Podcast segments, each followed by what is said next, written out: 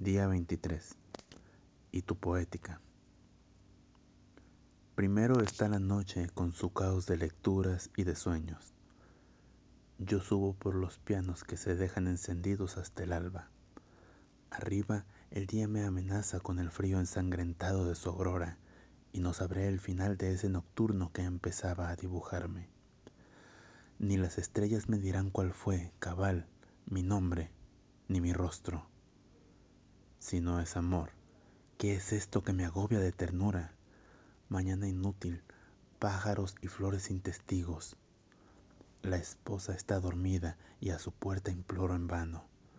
Querrá decir mi nombre con los labios incoloros, entreabiertos, los párpados pesados de buscarme por el cielo de la muerte. Mas no estaré en sus ojos para verme renacer al despertarse.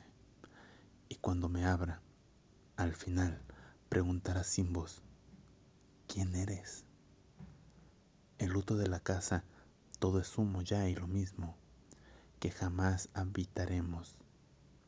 El campo abierto y árido que lleva a todas partes y a ninguna. ¿A dónde, a qué otra noche irá el viudo por la tarde borrascosa?